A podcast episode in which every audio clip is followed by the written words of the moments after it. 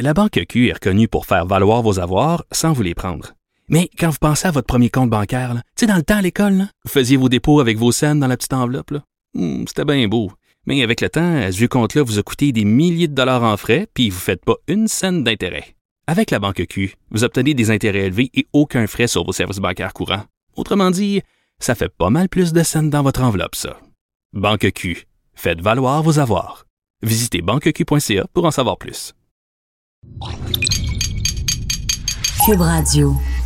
Attention, cette émission est laissée à la discrétion de l'auditeur. Les propos et les opinions tenues lors des deux prochaines heures peuvent choquer. Oreilles sensibles s'abstenir.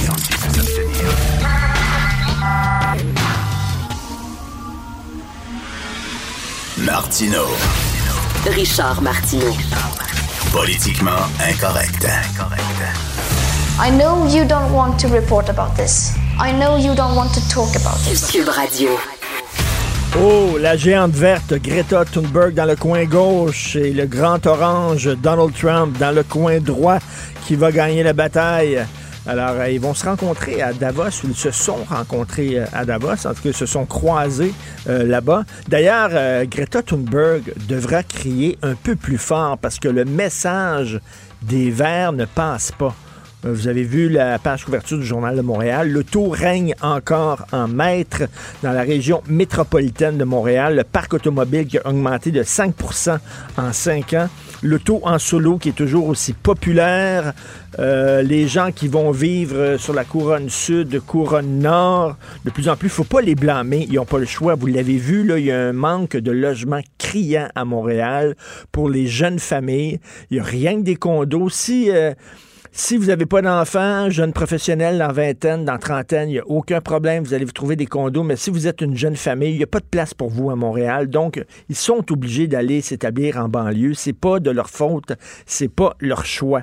Euh, Peut-être que, tu sais, moi, j'ai toujours cru que si euh, tu vends un produit ou tu vends une idée et les gens l'achètent pas ton produit, l'achètent pas ton idée, le problème, c'est pas eux. Le problème, c'est toi. Peut-être que tu le vends mal. Tu sais, les souverainistes qui disent on ne l'a pas suffisamment expliqué notre projet de la souveraineté puis de la séparation du Québec. On va leur expliquer une fois. Les gens n'ont pas compris. Peut-être que ça leur tente pas. Mais là, le, euh, il va falloir qu'ils s'en rendent compte, les écolos. Leur discours ne pense pas. C'est pas parce qu'on ne l'entend pas. On l'entend en masse. Le discours vert, on l'entend beaucoup. Et ça ne passe pas. Et même auprès des jeunes, les jeunes aussi roulent en auto, euh, font pas du covoiturage. Ils aiment ça avoir un char. Euh, Écoutez, euh, une bonne proportion des milléniaux, qui ça représente 44 des utilisateurs d'automobiles, les milléniaux, alors qu'ils ne constituent que 42% de la population. Donc, ils aiment les autos aussi, les jeunes. C'est pas vrai que c'est une question de génération. C'est toujours ça qu'on essaie de nous dire. Là. OK, boomers, les boomers, vous êtes pognés ces chars, puis pas les jeunes. Désolé, non. Les jeunes aussi conduisent. Allez au salon de l'auto, c'est le salon de l'auto actuellement. Euh, J'y suis tous les soirs pour les têtes enflées de 5 à 6. Il y a plein de monde. Il y a plein de gens. Il ne faut pas sous-estimer l'importance de l'automobile. C'est une extension de notre personnalité. Euh, hier, je parlais à Jonathan Trudeau qui dit que lui, son char, son auto, c'est son bureau. Il y en a d'autres que c'est c'est leur salon. On a un système de son, euh, on a des sièges chauffants. C'est notre bulle. C'est notre bulle. On vit dans un monde euh, où il y a beaucoup de confrontation, où il y a beaucoup d'agressivité, où on est tous pognés ensemble, etc. Il y a des gens, eux autres, les transports en commun, ça leur tente pas. Ils aiment ça être dans leur bulle. C'est leur moment de solitude. Tu t'as ta famille, t'as le bureau, tout ça. Là, t'as un moment. T'as un moment qui est juste à toi. Rien qu'à toi dans ta bulle, c'est quand t'es dans ton char. Là, là, tu peux réfléchir, tu peux écouter ta musique, tu peux écouter. Là, t'es, t'es un moment. tu- Soit ça, soit tu t'enfermes dans les toilettes. Quand t'es dans ton char, puis quand t'es sur le bol, c'est les seuls moments où t'es tout seul avec toi-même dans la vie. C'est rendu essentiel. C'est un temps précieux. Oui, Dans ma journée, oui. là, j'ai besoin de ce 20 minutes-là. 20 Dans à ton 30 char. minutes. Oui, absolument. Oui. Des fois, rien. J'écoute rien. Je veux juste comme être, euh, être.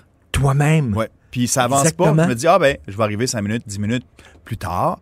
Mais c'est pas grave. C'est une bulle. Oui, c'est. Mais, c'est- mais vraiment, c'est rendu mais, la mais c'est thérapie. vrai, Fred, c'est ça. C'est rendu ou, fou, ou- là. ou le bol. Oh oui. Mais moi, je suis C'est assez ça. rapide en général euh, là-dessus.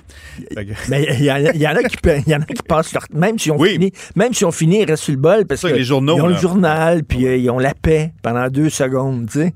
Puis On, et on sous-estime l'importance de l'automobile. Donc, changez votre discours, les écolos. Ils ne pensent pas, visiblement, ils ne pensent pas. Arrêtez de culpabiliser les gens. Vous devriez arrêter de polluer, puis tout ça, ça fonctionne pas. Ça ne marche pas. Acheter des autos électriques, c'est trop cher encore. Éventuellement, il va en avoir. Arrêtez de culpabiliser le monde. Essayez de comprendre pourquoi les gens prennent l'auto. C'est quoi la psychologie derrière ça? Puis euh, peut-être que peut-être que votre message passera un peu mieux, mais là, visiblement, vous criez en plein désert, vous écoutez politiquement incorrect. Politiquement incorrect. Martineau, il aurait pu être humoriste. Mais comme l'actualité n'est pas toujours drôle, il a préféré animer Politiquement incorrect. Cube Radio. Hey, je m'en ennuyais, c'est c'est avec grand plaisir que je retrouve mon ami Michel Gérard, chroniqueur à la section argent au Journal de Montréal. Salut Michel. Bonjour Richard, ça va? Très, très bien. Écoute, euh, est-ce que Alain Bellemare, le PDG de Bombardier, est encore l'homme de la situation? C'est la question que plusieurs personnes se posent.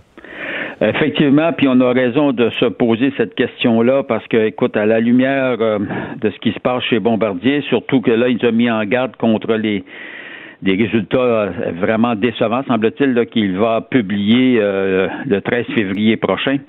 Euh, donc, euh, et qui ont eu pour effet, évidemment, un effet bombe, c'est-à-dire qu'ils ont fait piquer le- du nez le titre de, de 36 la, la, la semaine dernière. Or, euh, on se rend compte, euh, on se rend compte que bon depuis, euh, il- c'est- écoute, ça fait quand même cinq ans qu'il est là, là. Alors, euh, on, évidemment, on l'avait embauché dans le but de sauver Bombardier, qui euh, en arrachait à l'époque. À, à l'époque, elle était, la compagnie était dirigée par fiston Pierre Baudouin, là, le fils de Laurent Baudouin. Et puis, euh, on a remplacé Pierre Baudouin parce que la compagnie, euh, en 2014, euh, La Banque Q est reconnue pour faire valoir vos avoirs sans vous les prendre. Mais quand vous pensez à votre premier compte bancaire, tu sais, dans le temps à l'école, vous faisiez vos dépôts avec vos scènes dans la petite enveloppe. Hmm, C'était bien beau. Mais avec le temps, à ce compte-là vous a coûté des milliers de dollars en frais, puis vous ne faites pas une scène d'intérêt.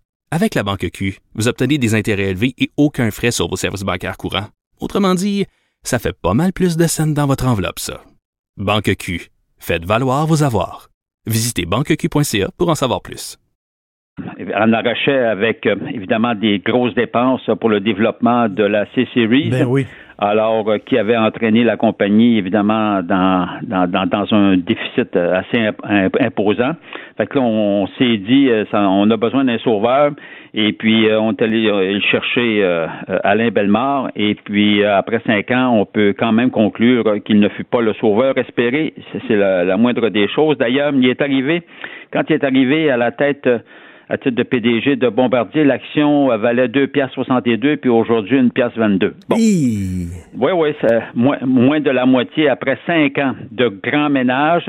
En fait, le seul grand fait d'armes, c'est bon de le rappeler, qu'il a réussi, euh, euh, Alain Bellemare, c'est de venir nous chercher euh, euh, 3,3 milliards de dollars qu'on a investi euh, 1,3 milliard dans la C-Series par l'entremise euh, d'investissement Québec du, à, l'époque du gouvernement Couillard, et puis 2 milliards par l'entremise de la Caisse de dépôt et de placement dans Bombardier Transport.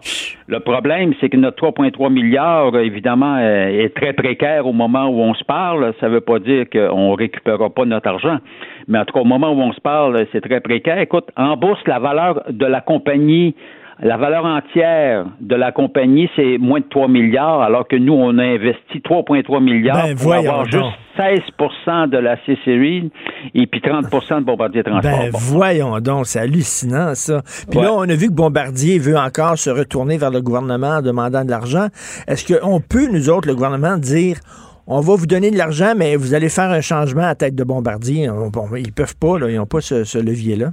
Ben, c'est-à-dire que tu peux, tu peux le demander. Tu peux, euh, la caisse de dépôt et de placement, quand tu as fait des, des gros investissements dans les entreprises, euh, fait euh, évidemment sa liste de, de demandes. Mais tu sais, tu fais la demande, mais euh, en, en, entre toi et moi là, euh, évidemment, c'est la compagnie, le conseil d'administration, les actionnaires principaux. Et dans le cas de Bombardier, on sait que c'est la famille Baudouin Bombardier qui contrôle l'entreprise. Euh, donc, euh, si eux, ils veulent pas, euh, ils veulent pas les accepter les demandes que Mmh. fait la caisse ou le gouvernement, mais il se, il se passe rien là. Alors là, la- toujours la même question qui revient, parce qu'on voit le jeu, hein, c'est, toujours la même chose. On est, on en arrache, on a besoin d'argent de plus. Alors là, c'est toujours la, la menace. Écoute, on va peut-être être obligé de fermer des, fermer des manufactures, etc. Puis là, c'est les employés qui vont tomber, qui vont tomber au chômage. Tu regardes, c'est toujours le même scénario là. Alors là, on fait quoi là? Est-ce qu'on investit davantage ou pas?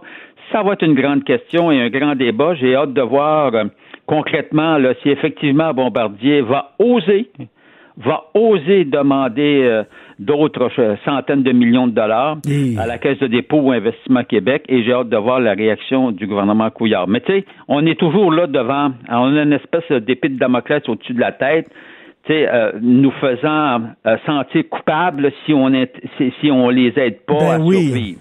Ben, tu sais, c'est parce qu'en même temps, on a tellement investi d'argent dans Bombardier.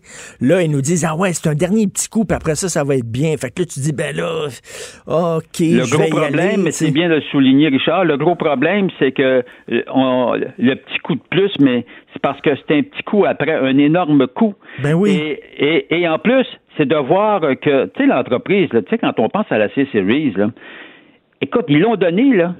Ils ont donné le contrôle à Airbus, pas des farces. Ils l'ont donné. C'est incroyable. Alors, euh, fait, que- fait que là, tu dis, ben oui, mais là, c'est- quoi l'enjeu? Tantôt, ils vont donner quoi? Ils vont donner Bombardier Transport? Écoute, euh, moi, je pense que peut-être qu'on s'en va vers euh, une manufacture de biscuits, tant qu'à faire. là. Mais tu sais, il y a des Anglais qui disent euh, Don't put good money over bad money. C'est-à-dire que quand tu fais un investissement puis ça donne rien, tu as perdu de l'argent, ben remets pas de l'argent par-dessus, ça donne rien. C'est ça. Sauf que là, on fait jouer toujours. Bombardier, qu'est-ce que tu veux, c'est un ancien fleuron, Ben il faut ouais. le dire. Ça a déjà été un fleuron et un vrai.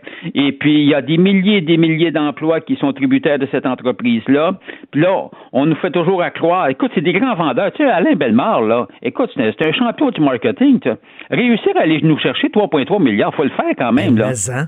Hey, je lève mon chapeau, lui, là. c'est un, collecteur de fonds. C'est Oh, vraiment. Il devrait, ouais. il devrait travailler le Parti libéral. Ouais, il devait se lancer en politique. Non, non, ça sera pas dedans.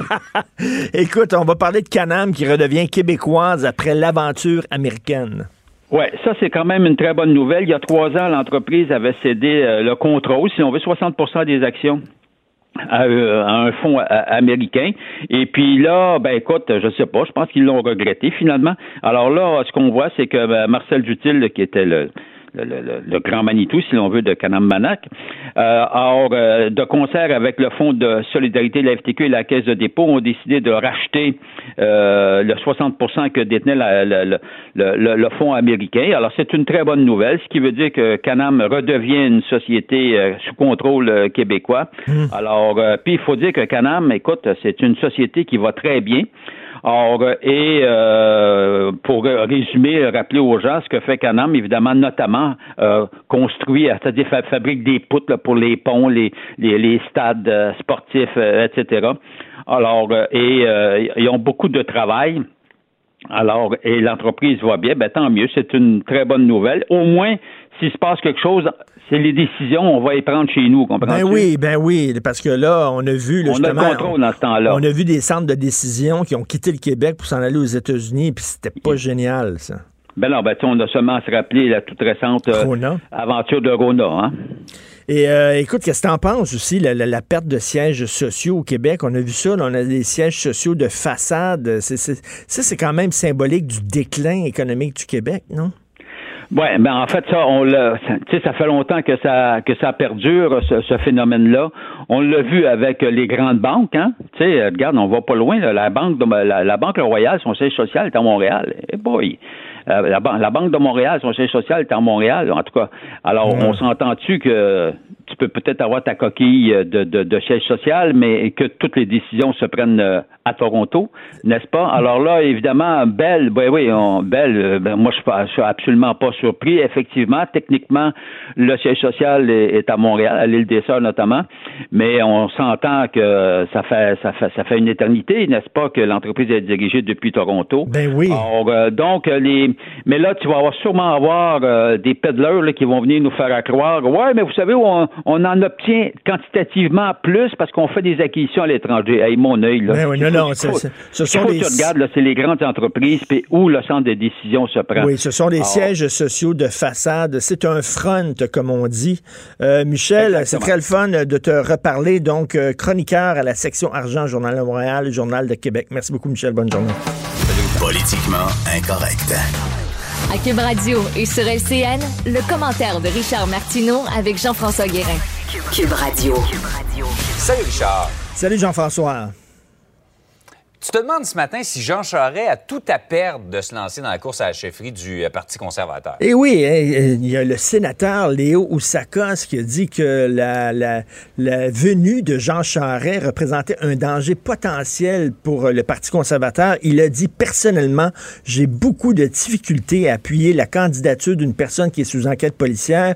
Il dit c'est irresponsable pour un candidat de mettre son parti dans une position dangereuse, aussi dangereuse. Donc là, il est en train de jongler. Est-ce que je me lance ou je me lance pas?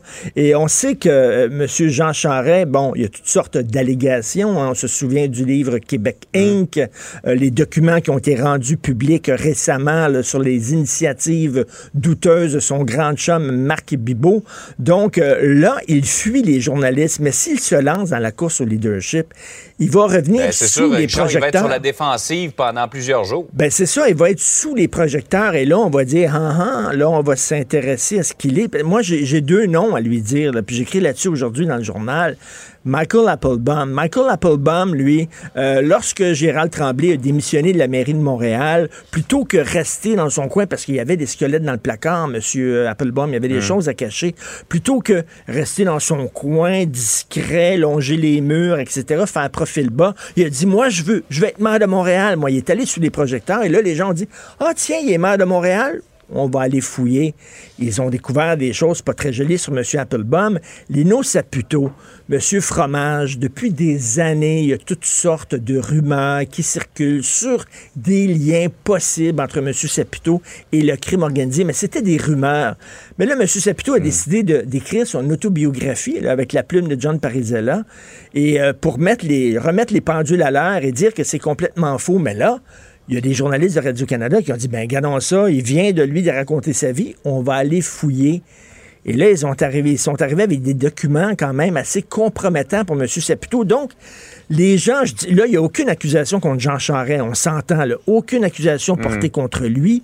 Sauf que là, s'il devient maintenant euh, sous les projecteurs, il n'y a pas seulement que la presse québécoise qui va s'intéresser à ce qu'il fait. Les journalistes canadiens-anglais vont dire Gadon, Gadon, il veut devenir premier ministre du Canada.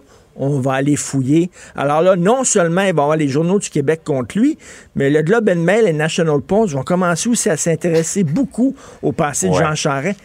Pas sûr que c'est une bonne idée. Il y a des gens qui pourraient peut-être dire dans son entourage, il est mieux de garder profil bas et pas d'aller sous les spotlights. Mais tu sais que tu sais que nos hommes politiques sont tellement vaniteux. hein. Ils aiment ça, l'attention et tout ça. Donc, est-ce qu'il va pouvoir résister, M. Charret? On ne le sait pas.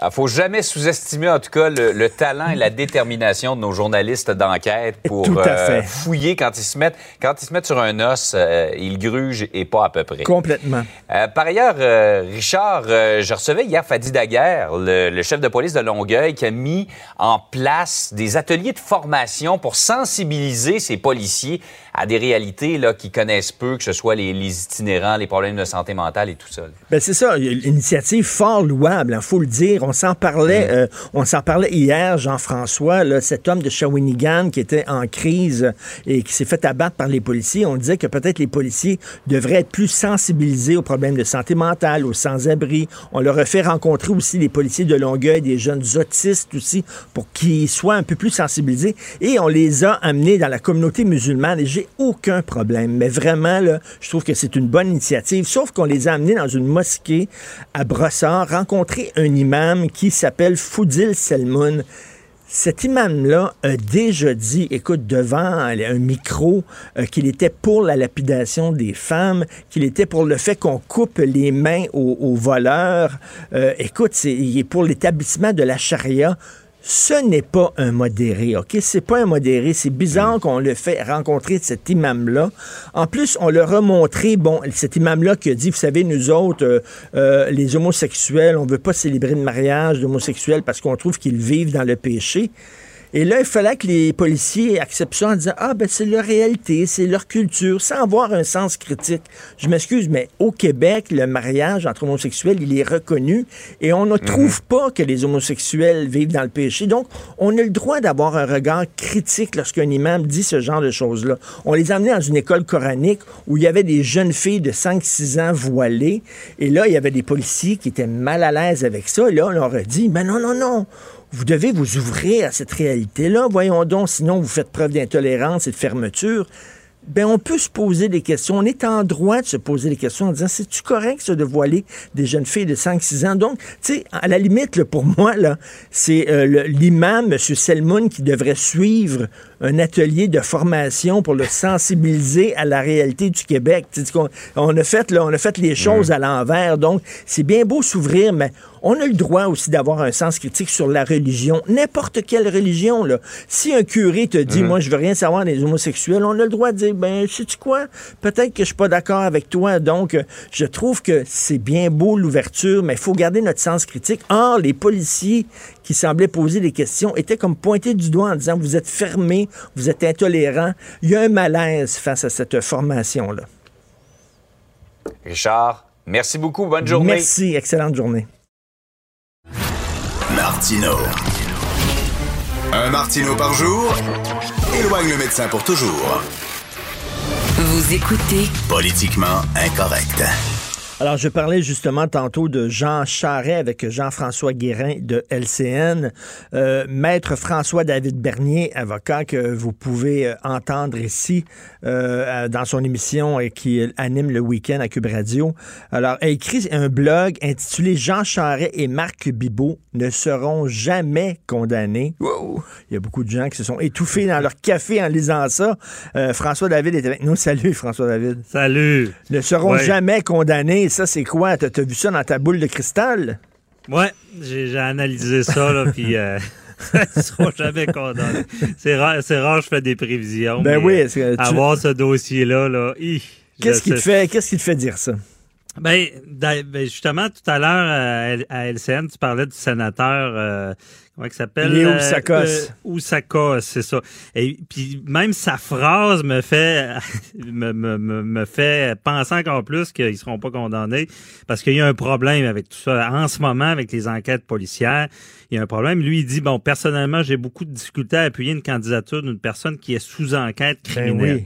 Bon, combien de temps on peut être sous enquête criminelle? Ça, ça n'a pas été réglé au Québec. On se rappelle tout le monde se rappelle de Jordan, on en parle souvent.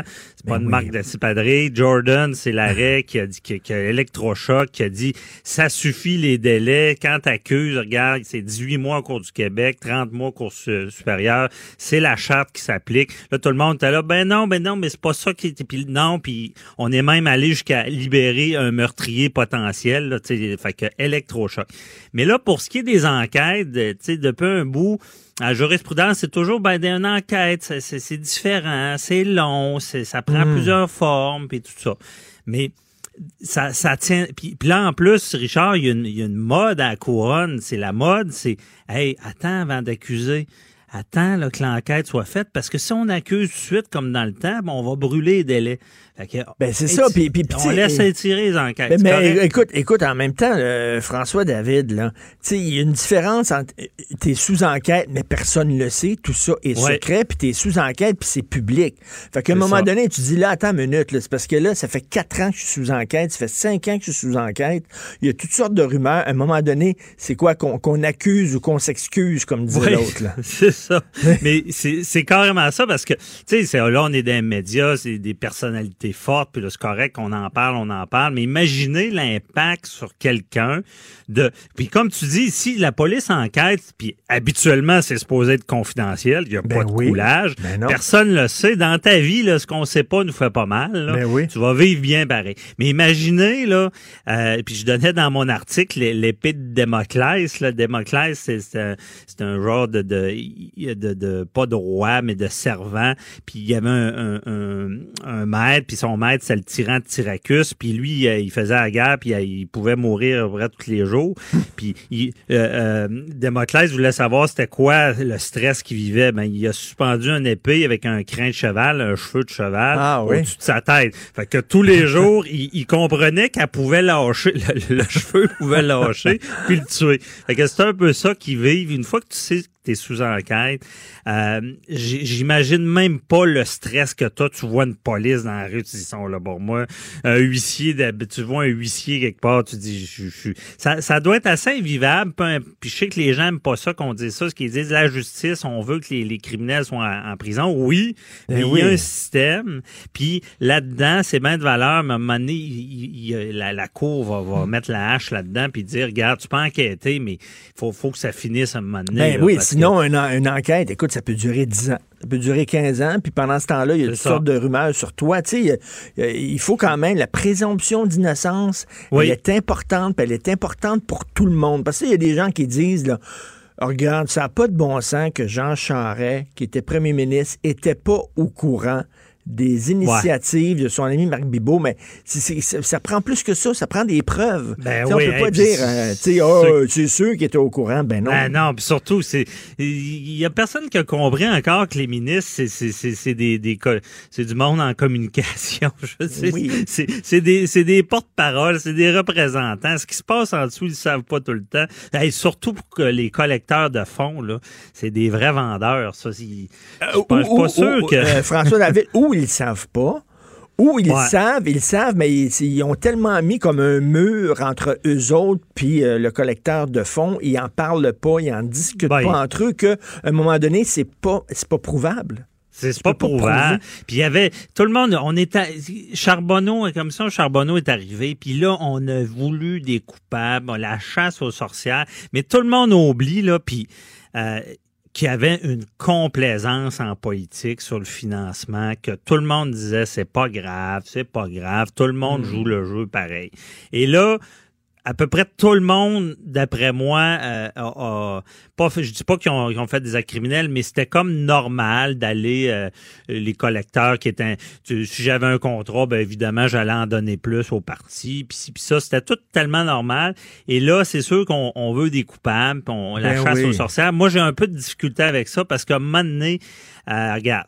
Il y, a- avait un problème, là, puis euh, réglez ça, là, changez la loi, faites que ça arrive plus, puis regardez en avant, puis euh, euh, mais je pense qu'il n'y ait pas de corruption. En, en- en tout cas, mais là, c'est parce que ton titre, c'est Jean Charest et Marc Bibot ne seront jamais condamnés. OK, que Jean Charest ne soit jamais condamné, c'est du quoi? Je pense qu'effectivement, tu as raison.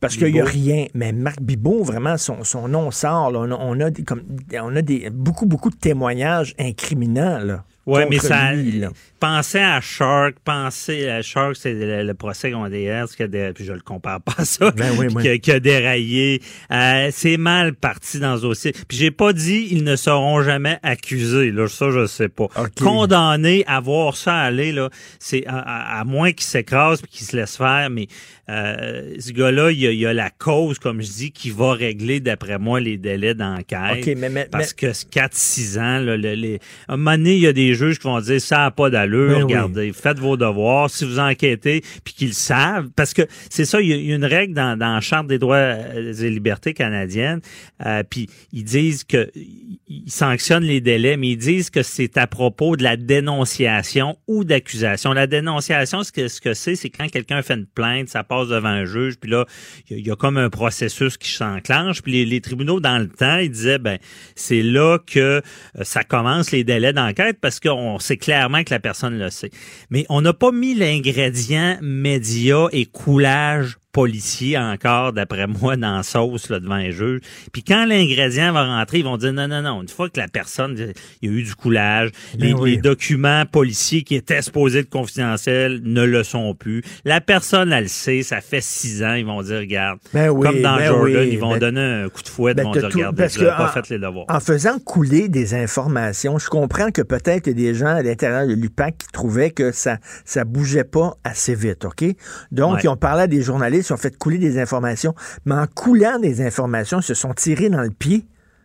Carrément, Ben oui. parce que là, le juge peut dire, ben là, écoutez, là, là, c'est rendu sa place publique, là. ça n'a pas d'allure. Ben, rappelez-vous, pensez au procès Normando, il y a des, des requêtes de type Babos. Là. Babos, sur ceux qui c'est pas un pirate, là, pour ceux qui savent pas c'est quoi. C'est un- Babos, c'est que ça veut dire que l'intégrité du système est atteinte. Ça veut dire que il est tellement arrivé d'affaires comme du coulage que euh, tu peux même plus juger cette personne-là parce que tout est tout croche. Fait que c'est, c'est- oui, je comprends qu'il, qu'il voulait que ça bouge. Puis, on le dit, les, les médias, je suis dans les médias, j'adore les médias, mais c'est le quatrième pouvoir. Hein, aussi, il y a Mhm. législatif, exécutif, euh, euh, puis le judiciaire. Là. Mais euh, c'est un pouvoir, mais mal utilisé, ça, ça peut faire, excuse l'expression, péter une enquête. Ça, Ben ça- oui. ça, ça fait que bon, c'est, l'intégrité du système est atteinte, puis on peut pas juger quelqu'un de même. OK, mais là, il y, a la, la- ça. il y a la course au leadership là, au Parti conservateur. Monsieur Jean Charest, je sais pas c'est quoi la date exactement, mais il y a jusqu'à telle date pour Ouais. se lancer, OK, pour euh, dire j'y vais. Après ça, il va être trop tard, OK? Si Mhm. l'UPAC tire la plug sur l'enquête avant la date fatidique, les gens vont dire Attends une minute, tu t'arrangé avec le gars des Ouais. vues parce qu'on a tiré à plug pour lui permettre de se lancer dans la course au leadership. C'est une question de timing aussi, là. Et c'est ça. sais. Et ça, en ce moment, je pense que l'opinion publique est plus contrôlable dans ce dossier-là.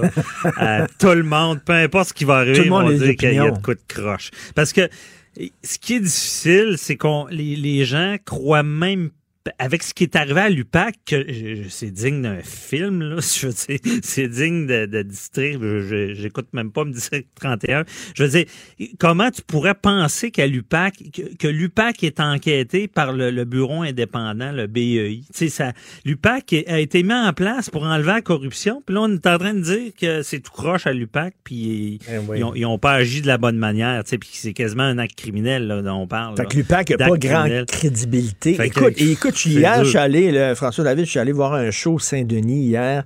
Il y avait plein de monde sur scène. Il y avait Christian Bégin, il y avait Mario Pelcha, il y avait Isabelle Boulay, il y avait, en tout cas, il y avait plein de Michel Rivard, puis tout ça. Et Christian Bégin a fait une joke sur scène disant justement que Jean Charest était trempé dans la corruption, puis que, voyons donc, on sait bien, Mm. on sait bien ce qui s'est passé. Et tout le monde riait dans la salle. Et j'avoue que ben, j'étais un peu mal à l'aise parce que jusqu'à preuve du contraire, il n'y a pas eu encore d'accusation contre M. Charest, là, tu sais. Ben non, mais imaginez, mais mettez-vous, c'est vous, c'est votre frère, c'est votre sœur. Euh, ça a beau être Jean, il y a Aquendur, on le sait, Jean Charest, mais je sais pas comment. Il y a, il y a- il y a rien d'avéré à son sujet. Puis déjà, on en parle comme si c'était fait. Tu sais, je, veux- je veux dire, comment quelqu'un peut vivre de même, puis comment après ça, on peut faire confiance aux tribunaux? Tu sais, je veux dire, c'est ça que j'écrivais aussi. J'ai dit, à un moment donné, tu sais, je comprends, les, les médias sont forts, mais on, on juge-tu le monde sur la place publique ou on veut les juger dans le cours? Tu sais, c'est un choix de société. À l'époque, ils, ils ont tous choisi de juger ça dans le cours Mm. parce que ils brûlaient, là, tu sais, c'était un peu plus expéditif. Mais tu sais, c'est- c'est c'est tout un questionnement. Puis, en- Puis encore là, moi, je veux pas, je suis pour la justice, je veux pas défendre. Mais non, je puis veux moi, pas je- que du monde s'en sorte. Puis- Mais faites la job ou faites-la pas. Puis quand, tu sais, c'est comme avec le dossier Normando, là, si t'es pas sûr de ce qu'elle a fait, attendons avant d'accuser de sortir des documents. Parce que la minute tu vas accuser quelqu'un qui est connu, on- je, veux, je veux pas banaliser quelqu'un qui est pas connu, mais quelqu'un qui est dans le public, la minute tu l'as accusé, c'est fini, il est fini. Ben Il oui, puis tu sais- tu sais, C'est- comme, c'est- euh, comme bon, les journalistes, notre bureau d'enquête, par exemple, là, qui ont écrit le livre le Québec Inc., là, avec la Mhm. photo de Jean Charest sur le livre, c'est un livre très incriminant, mais en même temps, moi, j'ai un énorme respect pour les journalistes d'enquête, Oui, mais ce ne sont aussi. pas ce ne sont pas des juges, tu comprends? C'est pas, c'est pas le système judiciaire, c'est le fun. La Banque Q est reconnue pour faire valoir vos avoirs sans vous les prendre. Mais quand vous pensez à votre premier compte bancaire, tu sais, dans le temps à l'école, vous faisiez vos dépôts avec vos scènes dans la petite enveloppe. là. Hmm, C'était bien beau. Mais avec le temps, ce vieux compte-là vous a coûté des milliers de dollars en frais, puis vous ne faites pas une scène d'intérêt. Avec la banque Q, vous obtenez des intérêts élevés et aucun frais sur vos services bancaires courants. Autrement dit, ça fait pas mal plus de scènes dans votre enveloppe, ça. Banque Q, faites valoir vos avoirs.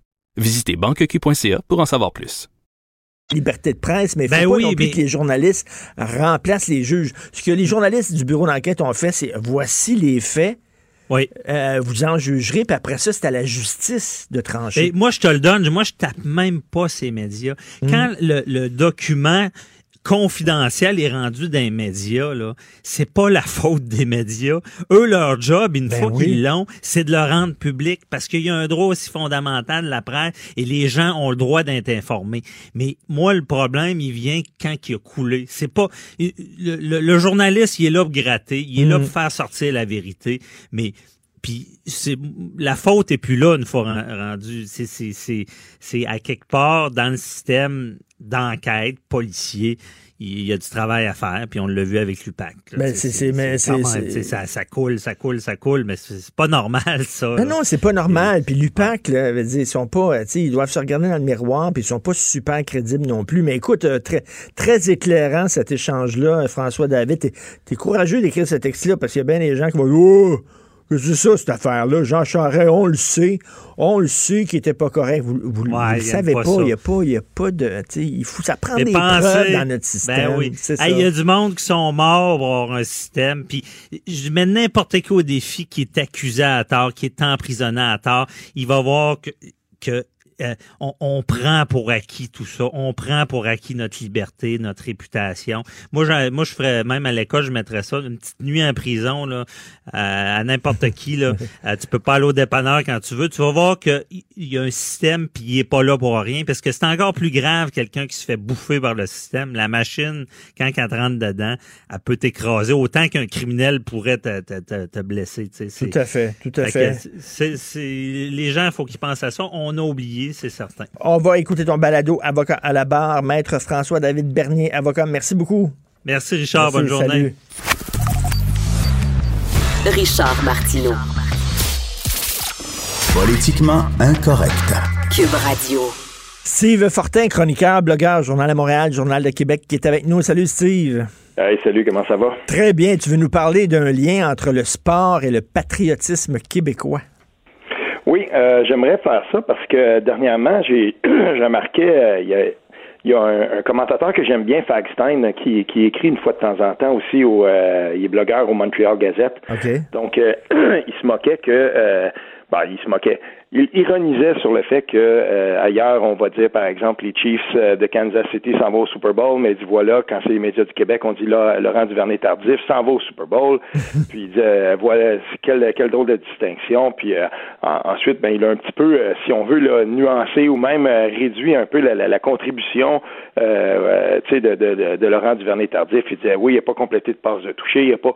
Donc ce qui, ce qui pour moi en tout cas montrait une méconnaissance complète de ce que c'est que le, le, le travail et le rôle d'un joueur de ligne à l'attaque. euh, mais en gros, euh, ensuite, s'en est en suivi là, plusieurs personnes qui répondaient justement à Fagstein qui disaient ben ouais, tu sais, c'est, tout à fait normal et puis euh, franchement on peut euh, on peut se, se, se, se réjouir du fait que c'est un Québécois puis euh, c'est ça j'ai, j'ai lu d'ailleurs euh, tu sais Yves Boisvert qui, qui lui répondait de, de manière assez euh, euh, assez engagée puis je, je- je me suis tout de suite, je me suis, euh, je me suis rappelé que, et, et, euh, je l'ai, je, je l'ai constaté souvent, le patriotisme dans le cas du Canada, quand le Canada est quelque part, quand il y a le tournoi, par exemple, des jeunes mondiaux juniors dans le temps des fêtes, Team Canada, je veux dire, les annonces partout, puis là, hey, on est capable de souffler dans la trompette du patriotisme canadien, c'est tout à fait bien vu, puis euh, gare à celui qui, euh, qui pourrait se mettre euh, contre ça, puis par rapport au travail des journalistes sportifs, suffit d'écouter, par exemple, des réseaux sportifs canadiens comme Sportsnet ou TSN, puis je veux dire, euh, tu sais, c'est, sur les, les, les, les shows de nouvelles et tout ça,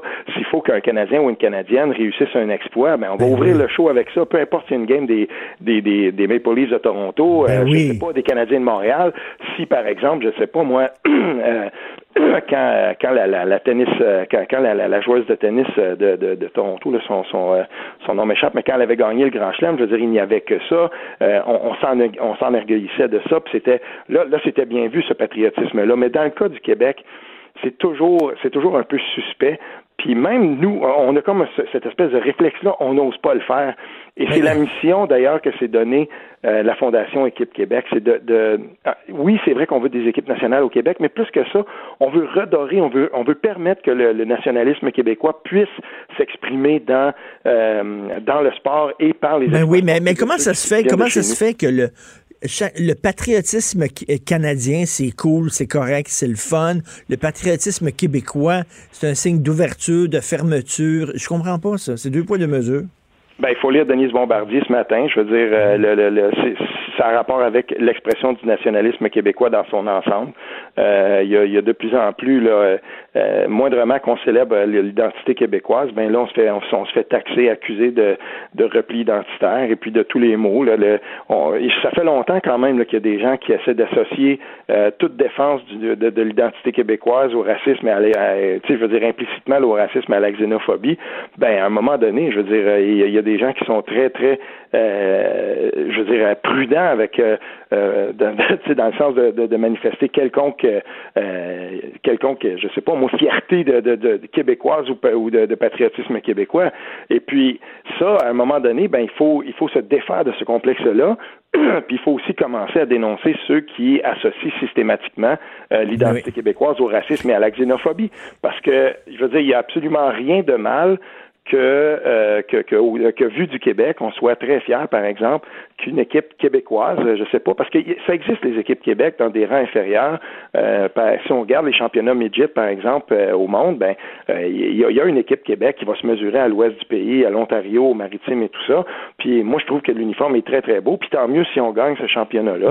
Et il n'y a, pas de mal à ça. Mais je c'est mais, tu mais, mais, toute la discussion, il n'y a pas suffisamment de joueurs francophones mm-hmm. dans, chez Canadiens de Montréal. Il y a des fans qui diraient, regarde, nous autres, ce qu'on veut, c'est des on veut des victoires. On s'en fout que le gars qui casse soit tchèque ou russe ou n'importe quoi, qui parle pas français ou qui parle français. On veut qu'il gagne.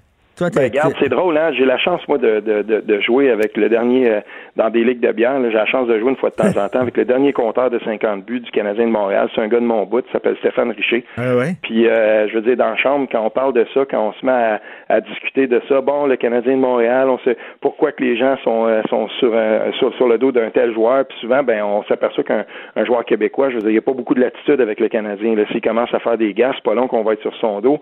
Puis, je veux dire, moi, j'ai déjà entendu Stéphane Richer dire dans chambre, par exemple, ben, la dernière fois qu'on a gagné la Coupe, il y en avait combien de Québécois? Et, et, là, je veux pas faire un lien de cause à effet entre les deux, mais personnellement, je me sens beaucoup plus attiré par une équipe qui va aligner des Québécois puis qui va qui va qui va se fonder une identité, euh, où il va y avoir un fort sentiment d'attachement à cette équipe-là, euh, qu'une équipe où, euh, je veux dire là maintenant, c'est de plus en plus difficile de monter des équipes comme ça. Là. En 93, c'était déjà plus facile de le faire, puis en 86. Mais, mais, mais je reviens là-dessus. Il y a bien des fans qui vont le dire. Euh, nous autres, on veut qu'ils gagnent, on s'en fout là. On va avoir un attachement à l'équipe s'ils gagnent, puis s'ils gagnent pas, on n'aura pas d'attachement à l'équipe. Okay, ben, moi, je, moi, je vais ajouter à ça, je vais te dire à talent on choisit un Québécois.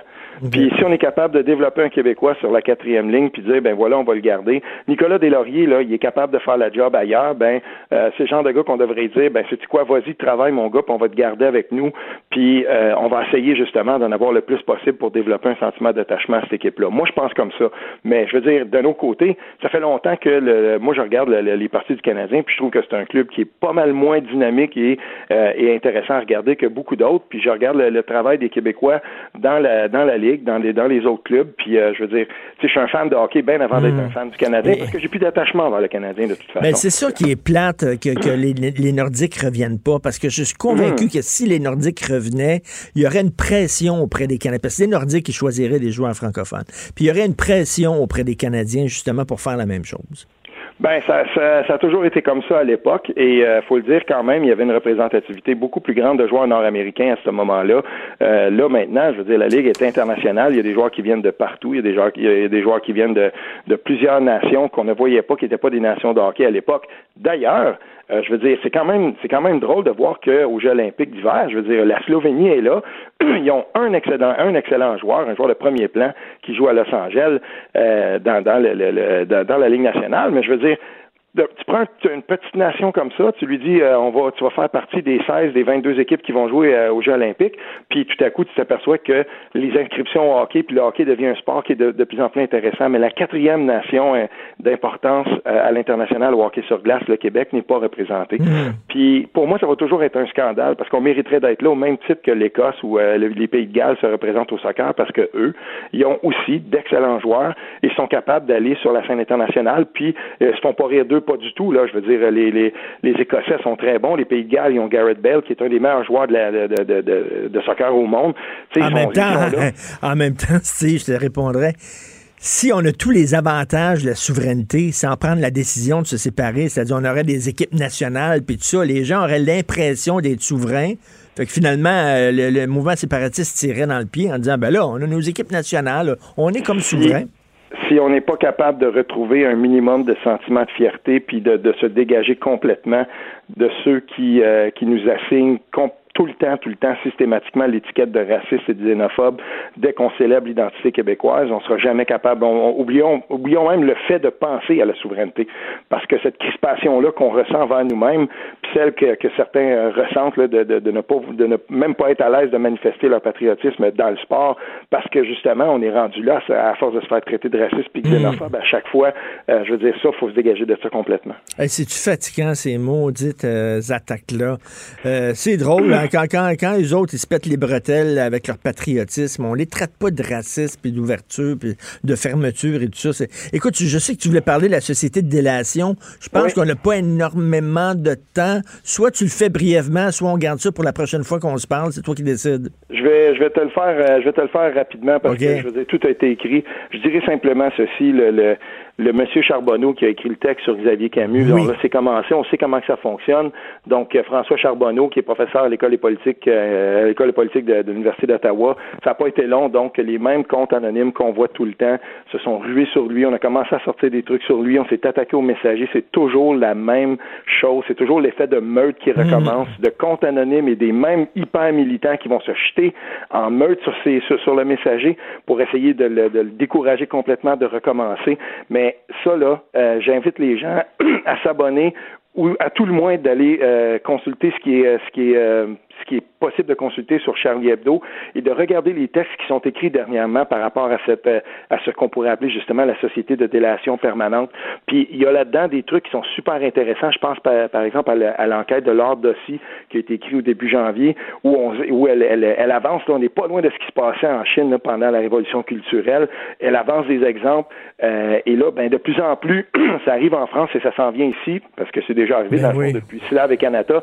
Tu sais, je veux dire, des sensitivity readers, là, des, des lecteurs de sensibilité qui passent dans les qui, qui passent dans les, les œuvres pour s'assurer qu'on ne va pas choquer certaines minorités et tout ça. Et, et là, on voit qu'il y a une crispation complète de la de la liberté d'expression qui est amenée justement par l'hypersensibilité et euh, cette espèce de, de, de, de nouvelle rectitude là qui qui, qui, qui, qui, je veux dire, qui provoque cette rectitude. La culture de l'annulation, c'est-à-dire qu'au lieu de débattre, peut-être qu'il y a des gens qui sont pas d'accord avec M. Charbonneau, mais débattre, arriver avec des arguments, non, on veut discréditer le gars, euh, puis euh, saloper sa réputation, puis le faire taire.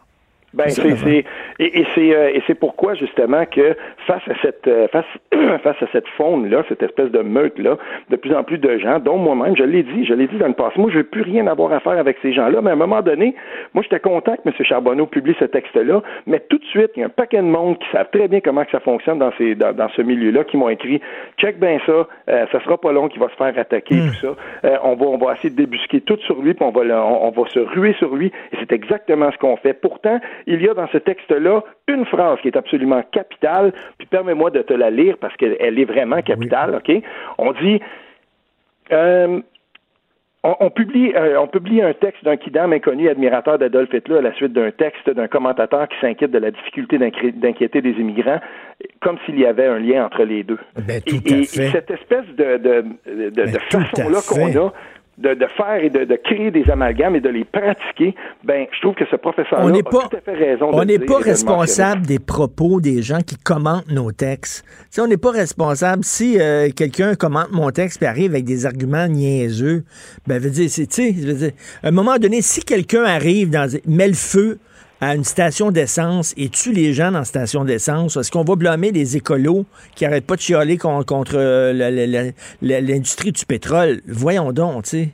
Ben, j'espère que non, mais de, de, de la même façon, si on trouve un espèce de allé qui est sur le web puis qui publie des trucs à, sa- à saveur nazie et tout ça, ben, d'ensuite de faire l'amalgame puis de dire, ben voilà, ça c'est de la faute à Martineau. Ben non. Ben, il y a quelque chose là-dedans. Moi, je peux être, il y a bien des choses sur lesquelles on n'est pas d'accord, euh, toi et moi, Ben Richard, oui. mais il y a une chose, par exemple, euh, ça, quand je vois de, les- ce, ce genre d'amalgame-là, j'aime pas ça, j'aime pas ça pas en tout. Puis il faut le dénoncer et il faut aussi être capable de dénoncer cette société de délation permanente-là à laquelle euh, ce professeur-là fait référence et ne pas s'attaquer au professeur, mais bien s'interroger sur ce qu'il dénonce et bien lire son texte. Merci beaucoup des propos percutants. Steve Fortin, chroniqueur, blogueur, Journal de Montréal, Journal du Québec. Bonne journée, Steve. Salut bien. Martineau et l'actualité, c'est comme le yin et le yang. Impossible de les dissocier. Politiquement incorrect. C'est bien beau s'ouvrir aux autres, mais faut pas s'oublier, faut pas s'effacer non plus, là. À un moment donné, ça n'a pas de bon sens. Pourquoi les minorités auraient le droit de célébrer leur culture, de célébrer ce qui les rend distinctes, de célébrer leurs racines, mais pas la majorité? Comment ça se fait? C'est- la question que, j'ai toujours lorsque je lis des histoires comme l'histoire de, la formation, de sensibilisation qu'on a fait subir euh, euh, aux policiers de, de Longueuil, qui était une bonne idée, mais tu sais, tu as le droit, quand tu rentres dans une école coranique et que tu vois des fillettes voilées, tu as le droit de dire j'ai un malaise avec ça parce que ce ne sont pas nos valeurs. Ce sont vos valeurs. On a le droit de dire nous et vous. On a le droit.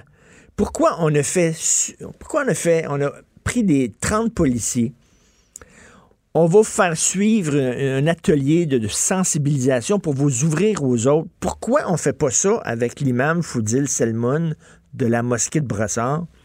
C'est lui qui aurait besoin de s'ouvrir au Québec. C'est lui qui aurait besoin de connaître les valeurs du Québec. Pourquoi? La Banque Q est reconnue pour faire valoir vos avoirs sans vous les prendre. Mais quand vous pensez à votre premier compte bancaire, tu dans le temps à l'école, vous faisiez vos dépôts avec vos scènes dans la petite enveloppe. Hmm, C'était bien beau. Mais avec le temps, ce vieux compte-là vous a coûté des milliers de dollars en frais, puis vous ne faites pas une scène d'intérêt. Avec la Banque Q, vous obtenez des intérêts élevés et aucun frais sur vos services bancaires courants. Autrement dit, ça fait pas mal plus de scènes dans votre enveloppe, ça. Banque Q. Faites valoir vos avoirs. Visitez banqueq.ca pour en savoir plus. La majorité doit s'ouvrir à une petite minorité comme ça, radicale, crinquée, extrémiste, mais on n'a pas le droit de leur demander à eux autres de s'ouvrir à nous autres. Pourquoi c'est intolérant de dire ce que je dis? Pourquoi on me traite de, de Hitler, de nazi, de raciste? Ça tombe sous le sens. Le problème, ce ne sont pas les policiers de Longueuil. Il y en a peut-être qui sont très, très, très fermés puis très racistes chez les policiers de Longueuil. Oui, ça se peut. Mais à un moment donné, il faut dire, c'est le monde qui dit qu'il veut établir la charia, il veut que les jeunes filles soient voilées, il ne veut pas qu'une femme serre la main d'un policier. Il dit oui, nous autres, on sépare les femmes et les hommes dans les mosquées. C'est ce qu'il a expliqué aux policiers qui étaient dans la formation. On les sépare dans les mosquées parce que si les hommes priaient à côté des femmes, ils ne pourraient pas se concentrer. Ils ne pourraient pas parce qu'il y a une présence des femmes. C'est quoi? Il est en train de dire que les musulmans ne font rien penser au cul tout le temps? Tout le temps, tout le temps, tout le temps, que les femmes, ça ne fait que susciter le désir. Puis il faut cacher les femmes à la vue des musulmans, sinon on va leur sauter dessus. C'est pas génial, là. Mais tu sais, tu as le droit de dire, ben nous autres, c'est pas comme ça. Nous autres, c'est pas comme ça. Puis j'ai un malaise avec ça. Non, on n'a pas le droit. faut s'ouvrir. Moment donné, à force de t'ouvrir, tu splits, là. Tu splits en deux. Puis eux autres, est-ce qu'il faut qu'ils s'ouvrent? Non. Non, non, non, ils n'ont pas besoin de s'ouvrir à la société québécoise, eux autres. Mais non, non, non, non, non, non. Ça, ça serait raciste de leur demander ça. Voyons donc, ça ne. euh, Et pourquoi dire ça? Strictement dire ça, moi, parce que j'affirme ce genre de propos, je suis conspué dans les médias sociaux. Je suis vraiment là. Je suis un raciste. Puis tu sais, Louis T, fait des capsules de salaire qui vont être présentées. Quelqu'un m'a envoyé ça, un ami m'a envoyé ça. Louis T fait des capsules, puis qui vont être présentées dans les écoles, qui leur parlent de tolérance, puis tout ça, puis il parle de moi dans ces capsules-là qui vont être présentées dans les écoles en disant que je suis intolérant. Attends une minute, là. Les écoles, on est en train de dire là, que moi, Jean Martineau, je suis raciste. On, va, on va dire ça, mon, fils va peut-être voir ces Christy de capsules-là. C'est malade? Pour dire quoi? Pour dire que les extrémistes religieux de tout acabit, que tu la peau blanche, la peau foncée, que tu sois arabe, chinois, québécois de souche, tu es un extrémiste religieux, tu es mon ennemi. C'est-tu clair? Je les toutes, les extrémistes religieux. Quelle, que soit la langue qu'ils parlent, quel que soit le- leur pays d'origine, il me semble que c'est égalitaire, ça. Puis c'est pas aux extrémistes religieux à dire vous devez vous ouvrir à nous et nous comprendre et nous accommoder. Non, non, non. On a des lois ici, puis on a des valeurs. Pourquoi chaque fois qu'au Québec, on dit on a des valeurs, c'est raciste? Tous les autres pays ont des valeurs. Le Japon a des valeurs. La Chine a des valeurs. L'Uruguay a des valeurs. Mais au Québec, non. Dès que tu dis ça, dit qu'on est niaiseux. Moi, on dit qu'on a peur d'exister. On a tellement peur d'exister puis de dire qui on est, là. On- vraiment, là, on rampe à terre. Parce que sinon, on va passer pour raciste. Puis on n'aime pas ça, la chicane. Puis on n'aime pas ça, montrer aux gens qu'on est méchants. Nous autres, on est bons, on est bons. On est les meilleurs, on est les plus ouverts. Vous pensez que vous êtes ouverts, nous autres, au Québec, on va s'ouvrir tellement là, qu'on va craquer en deux. Complètement imbécile. Vous écoutez politiquement incorrect. L'art est dans la manière. Non, c'est pas de la comédie. C'est politiquement incorrect avec Martineau. Alors, c'est la semaine pour un Québec sans tabac. Nous allons, par- nous allons parler avec le porte-parole, le comédien ex-fumeur, Patrice Godin. Patrice Godin qui a d'ailleurs participé à un balado là, de Vigne qui vient souper, qui sera disponible bientôt euh, sur le site de Cube Radio. Salut Patrice. Salut Richard, ça va bien? Très bien. Ex-fumeur, toi qui es un ultra-marathonien, puis tout ça. Écoute, est-ce que tu aurais Ben pu, oui. euh, t'aurais pu, à l'époque où tu fumais, est-ce que tu aurais pu faire des performances sportives aussi, euh, aussi étonnantes? Euh, impossible. Je pense que euh, clairement, j'aurais manqué de souffle, j'aurais manqué de, de cœur aussi. Euh, tu sais, là, en- moi, j'ai commencé à courir quand même plus tard, puis je me dis, ça aurait été le fun que je commence pas à fumer à, à 13 ans, puis que je commence à courir plutôt. Peut-être que les performances auraient été plus euh, substantielles, mais bon. Mais moi, je veux pas faire la leçon aux gens, mais je vais te dire, là, parce que j'ai fumé moi aussi. Euh, écoute, je pense que c'est la décision la plus stupide qu'un être humain peut prendre dans sa vie, c'est de commencer à fumer.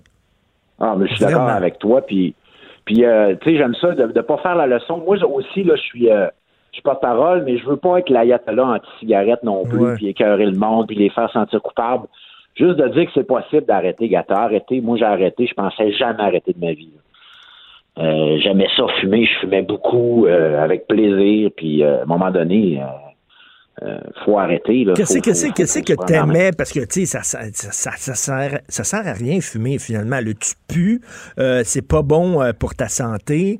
Tu, tu réduis ta durée de vie. Tu ouais. tousses, dire, tes doigts jaunes, tes dents jaunes. Il n'y a aucun aspect positif à fumer. Pour... Qu'est-ce que t'aimais dans le fait de fumer?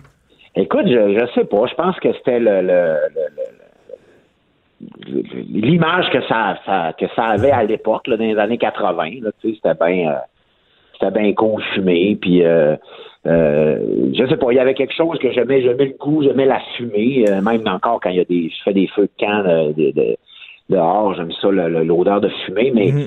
Mais effectivement, il n'y a, y a rien en, en- en regardant en arrière. Il n'y a absolument aucun effet positif Ben non.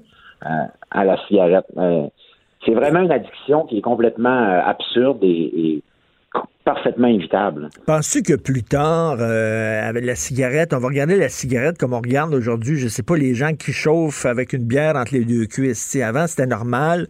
Aujourd'hui, on regarde ou les gens qui conduisent sans, sans ceinture de sécurité. Aujourd'hui, ça se fait pas. Est-ce qu'à un moment donné, on va regarder la cigarette comme ça en disant comment ça se fait que les gens fumaient? Ben sûrement, mais déjà là, euh, il y en a beaucoup moins. Puis on, Ouais. autant on fumait partout avant. Que moi, j'étais en secondaire 2, puis je fumais, puis je fumais dans l'autobus scolaire, t'imagines-tu? là? C'est vrai? C'est vrai? Ah oui, en 80, 81, Attends une minute, attends une minute. 82. Tu tu- comme en cachette ou c'était permis? Ben, moi, je m'en cachette dans mes parents, mais c'était permis dans l'autobus. C'était permis dans autobus l'autobus? Les, second- Les secondaires 5 qui fumaient en 81, 82.